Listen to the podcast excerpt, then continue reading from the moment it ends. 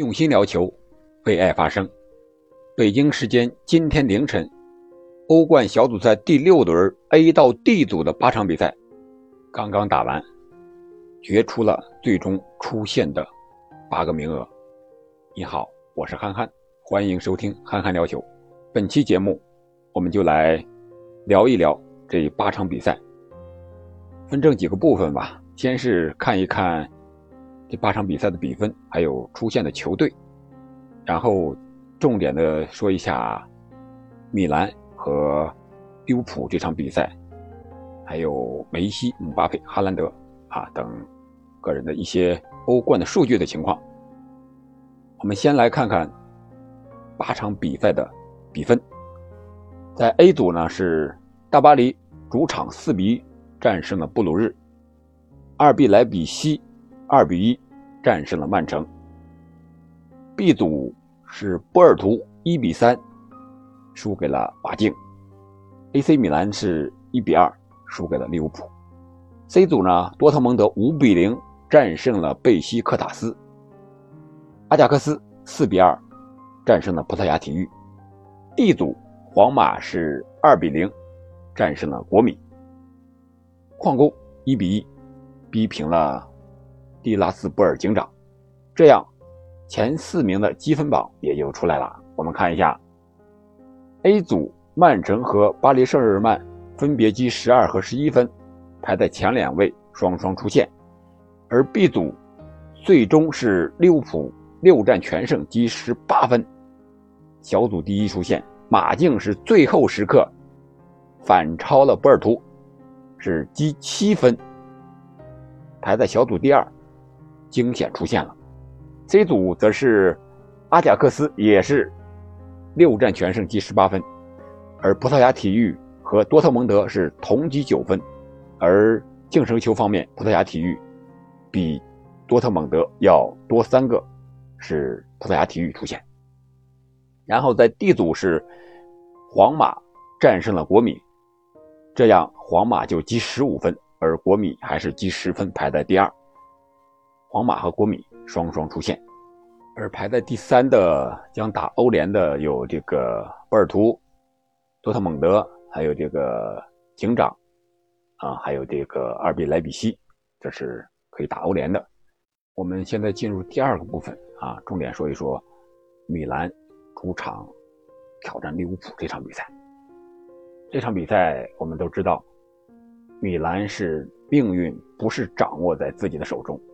除了自己必须获胜之外，还要看波尔图和马竞那场比赛的结果。如果马竞和波尔图打平，或者说是马竞小胜，啊，能够让米兰在净胜球上多于马竞的话，那这样米兰才能够确保出线。但是两场比赛踢完了，我们可以用一句话来形容，就是天命到了，人事未尽。什么意思呢？就是其他的条件都满足了，就是米兰自己不争气，没有赢球啊。我们看看这场比赛的一个过程，可以说米兰是一个残阵，但是利物浦呢也是替补阵容。我们看看利物浦一些首发球员和他在英超狼队那场比赛调整了有八个球员，上场的主力队员。只有前锋两个和守门员一个，啊，阿里森是守门员，前锋两个是马内和萨拉赫，就是这几名球员，确保了利物浦这场比赛最终二比一获胜，两个进球啊都是萨拉赫和马内啊有很大的功劳。啊，奥里吉和萨拉赫进的球，然后奥里吉那个进球是萨拉赫抢断大门导致守门员脱手，奥里吉补射的。啊，是这么一个过程。我们再看看利物浦的出场队员，看看他的号码，就知道啊，利物浦都是替补啊，七十六号啊，八十号、八十二号、八十四号，这些队员都是二十岁啊、十九岁、十八岁啊这样的小将，可见利物浦已经啊进到了他不是说打假球吧啊，至少我是。替补来练兵的啊，这样一个目的。但是米兰还是没有把握住机会啊。虽然说上半场米兰的托莫里啊利用利物浦七十六号威廉斯的一个传球失误，先是伊布制造了一个角球，然后利用这个角球机会啊，托莫里啊这个二十三号球员在二十八分钟的时候啊补射入网，取得了一比零的领先。但是我们可以看看这场比赛，如果你米兰不领先的话啊，利物浦是不着急的，他的强度和前几场欧冠的比赛，包括和英超最近的比赛的强度完全是不一样的。虽然说利物浦的队员踢得很认真，但是上抢的力度和强度明显是要低一个档次啊！就是在这种情况下，米兰还是连连的失误，只能说是。米兰的整体实力上还确实需要提高。如果想打欧冠的话，还需要好好再练一练，再把人员再补齐一下。然后利物浦在米兰进球之后啊，发动了一波的反击。第三十六分钟的时候，是张伯伦在进攻的右路内切，然后起右脚打门，守门员是扑救脱手，萨拉赫跟上。补射破门，啊，萨拉赫也是本赛季六场欧冠打入了七个进球，啊，这是他第七个进球，二十一场比赛打入了二十个球。萨拉赫的状态啊是非常好。本场比赛我们看了，萨拉赫几乎是在那儿游荡着啊，流利了啊，踢这场比赛。他只要一拿球，米兰的防线就感觉很紧张。上半场双方是一比一战平，然后下半场。上半场表现出色的托莫里突然间一个停球失误，被马内机警的上抢，在禁区前沿直接就断球了。断球之后杀入禁区，马内是起脚射门，守门员虽然是扑出来了啊，但是这个球扑的比较高啊，在禁区前沿已经埋伏的奥里吉头球啊，一个补射入网啊，最终的比分锁定为二比一。要说奥里吉是利物浦的锦鲤，这绝对没有问题，绝对是个福将。他是十次出场，打入了五球啊，平均是七十九分钟一个进球。在这个英超里边，出场十次以上的进球效率是排名第一啊，排在第二的是八十六分钟的菲尔米诺啊，扎拉赫稍微还要靠后一点啊。最终凭借着这场胜利。啊，利物浦也是达到了英超球队的一个里程碑啊，就是欧冠小组赛六战全胜啊，但是积十八分。而米兰呢，他欧联也不用打了啊，直接回去准备他的联赛吧。毕竟以米兰目前的阵容来看，如果他想多线作战，都想取得成绩和突破的话，还是不太现实的啊。如果他没有欧战，把所有精力都集中在联赛上啊，或许在联赛上啊能够有所突破。我们期待米兰在联赛上能够取得更好的成绩，能够最终取得联赛的冠军。好了，这是米兰和利物浦这场比赛。那么同场比赛啊，同组的马竞和波尔图这场比赛呢也很有意思。马竞这场比赛赢得不容易。卡拉斯科是在第六十七分钟的时候，啊，被红牌直接罚下了，也是因为手上有这个推搡的动作啊，把人直接撂倒了，啊，但是随后呢，马竞的球员很有经验，也导也自己导演了，相当于把让这个波尔图的刚刚替补上场的这个温德尔也被罚下了，也是这个在场外这个球已经出界死球的情况下。双方都争夺球权，呃，温德尔只直接这个用手啊，用这个肘啊卡住了这个库尼亚马竞这个队员的脖子，马竞这个队员随即倒地，有点表演的成分啊。结果主裁判也是直接红牌，把这个温德尔罚下啊。这样的话，在场上还是实打实啊。最终在最后九十分钟之后，双方是。马竞是进了两个球，波尔图呢也打进了一个点球啊，最终这场比分锁定为是三比一。可以说马竞这场比赛能够出线是非常的惊险的。六场小组赛，马竞是两胜一平三负，积七分。这七分呀，成了近年来小组出线球队中分数最少的球队之一。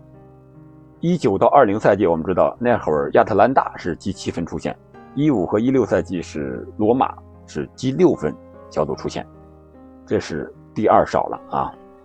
然后他只打进了七个球，丢了八个球，净胜球是负一，还能出线，完全要。感谢利物浦啊！而且还有一个数字啊比较有意思，在这个整个小组赛期间，马竞仅仅是领先过三十七分钟，啊，对 AC 米兰是领先了三分钟，本场对波尔图是领先了三十四分钟。马竞可以说也是命不错啊，命运挺好，比米兰命好啊，领先了三十七分钟就能小组出线，也不错了啊，这是。B 组的这两场比赛，我们说一下，然后我们看看 A 组，大巴黎是四比一战胜了布鲁日。本场比赛可以说梅西又达到了一个里程碑啊！梅西，我感觉他在欧冠的表现比法甲要好很多。本场比赛，梅西是两个进球，而且是一脚世界波，在禁区弧顶前沿这个位置啊，左脚一脚世界波。攻破了布鲁日的球门，然后还有一个点球，这样的话，梅西的进球数就达到了七百五十八球，正式超越了贝利的七百五十七个进球。这七百五十八个进球呢，是六百七十八个是俱乐部的，八十个是国家队的，而贝利是六百八十个是俱乐部的，七十七个是国家队的。这样在欧冠。梅西的攻破球队是三十八支球队啊，被他攻破过球门，这个已经和 C 罗持平了，追上了 C 罗。排在后面的是三十四个队的本泽马，还有三十三个队的劳尔、伊布和莱万是攻破了二十九支球队的球门。在点球数上呢，也追平了 C 罗，都是二十二个。不过 C 罗的命中率比梅西要高一个。C 罗是二十二个点球进了十九个，梅西是二十二个进了十八个，啊，这是梅西的打破纪录了，也是可喜可贺呀。可以说也是和 C 罗是一种隔空的喊话：你不是不服吗？你不是在英超进俩了吗？我也能进俩，而且是欧冠。那你下一场，C 罗会不会有这个欲望呢？啊，你梅西在欧冠进俩了，快超过我了，那我也不甘示弱呀。C 罗的性格肯定还是想请战的，但是曼联已经小组第一了，他在明天面对波尔尼年轻人会演练什么样的阵容？C 罗会不会出场啊？这个还是一个未知数。但是绝代双骄的这个时代还让我们是很期待的，至少三十六岁的 C 罗和三十四岁的梅西还能战，而且还始终。保持在这个高水准上，啊，说完了梅西，我们看看姆巴佩。姆巴佩本场比赛也是梅开二度，而且梅西那个进球也是姆巴佩助攻的，可以说本场比赛姆巴佩的速度发挥的是淋漓尽致。这样，姆巴佩在还差十二天满二十三岁的情况下，他这个欧冠的数据是遥遥领先梅西和 C 罗的。姆巴佩在欧冠打入了三十一个进球，助攻了二十次，而同期的时候，C 罗在欧冠是打入八球，助攻八次，而梅西则是打入二十五球，助攻七次，啊，都不如姆巴佩。特别值得一提的是，本场比赛姆巴佩梅开二度，这个用时最短是六分二十秒，先是第二分钟的时候抽射远角破门，让巴黎一比零领先。第八分钟的时候，他又接迪玛利亚的一个挑传，凌空扫射，帮助巴黎二比零领先。他这个六分二十秒的时间梅开二度，在欧冠历史上是排在第二位的，啊，仅次于皇马罗德里格在一九年那个对加拉塔萨雷比赛中的六分十二秒的记录，仅仅只慢了八秒钟。我们再来看看另一场比赛，是曼城一比二输给了阿尔毕莱比锡。曼城是进行了阵容的轮换啊，这场比赛没有什么过多可说的了，毕竟曼城已经提前锁定了小组第一。我们看看 C 组，C 组本轮进球还是比较多的，阿贾克斯是四比二战胜了葡萄牙体育，而多特蒙德呢是五比零战胜了贝西克塔斯。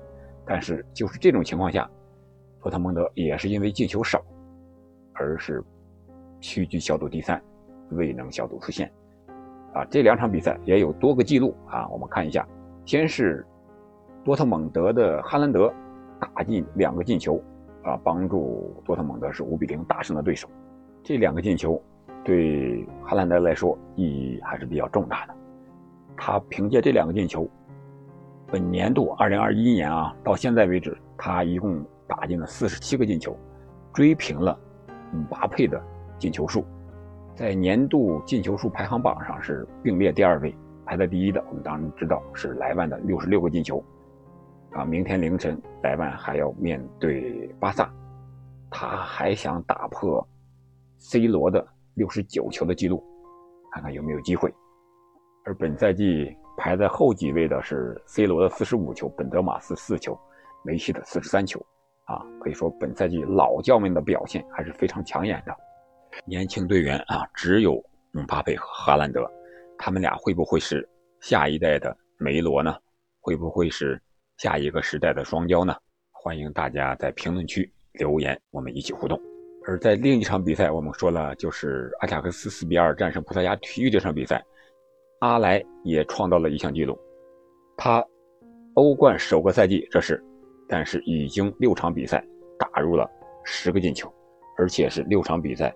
都有进球，这也和 C 罗和萨拉赫刚刚创造的记录啊是一样的，六场比赛都有进球，而且他六场比赛打入十个进球是用时最少的，少于哈兰德的七场和阿德里亚诺和菲尔米诺和马内的十一场，而梅西打入欧冠前十个球用了二十三场，C 罗则是用了三十七场，可以说阿莱有点大器晚成的那种感觉。毕竟他已经二十七岁了，先后在法甲的欧塞尔，还有荷甲的乌勒勒支、佩法兰克福、西汉姆联啊等等效力过。本赛季到了阿贾克斯之后，大放异彩。阿贾克斯本赛季状态也非常好，他的主教练滕哈格也是被传出了和曼联或者是其他球队的一些豪门球队的一些执教的绯闻，有点应了中国那句话了：是金子。早晚会发光的啊！无论是二十七岁大器晚成的阿莱，还是他的主教练滕哈格，也许这不是他们的上限，只是他们的开始。好，我们看看最后 D 组，皇马对国米啊这场比赛，皇马是二比零取得了胜利。国米想在末轮拿到小组第一，没有实现这个目标。皇马是凭借克罗斯和阿森西奥的进球，最终取得了胜利。值得一提的是，克罗斯的进球是皇马在欧冠的第一千粒入球。这场比赛的这个入球是非常有意义的。而在比赛的第六十四分钟呢，国米的巴雷拉在边线是对米利唐撞倒之后呢，有一个报复性的打人。其实这个打人也没打到什么地方，但是他那个动作确实是违反了体育道德啊，没有打着，打到一个腿上了。但是直接被红牌罚下了，这样少打一人的情况下，国米更是没有了还手之力啊！最终比分是定格在了二比零。好了，本期节目我们就聊这么多。如果您喜欢我的节目，请您订阅、评论并转发给其他的朋友们。我们下期再见。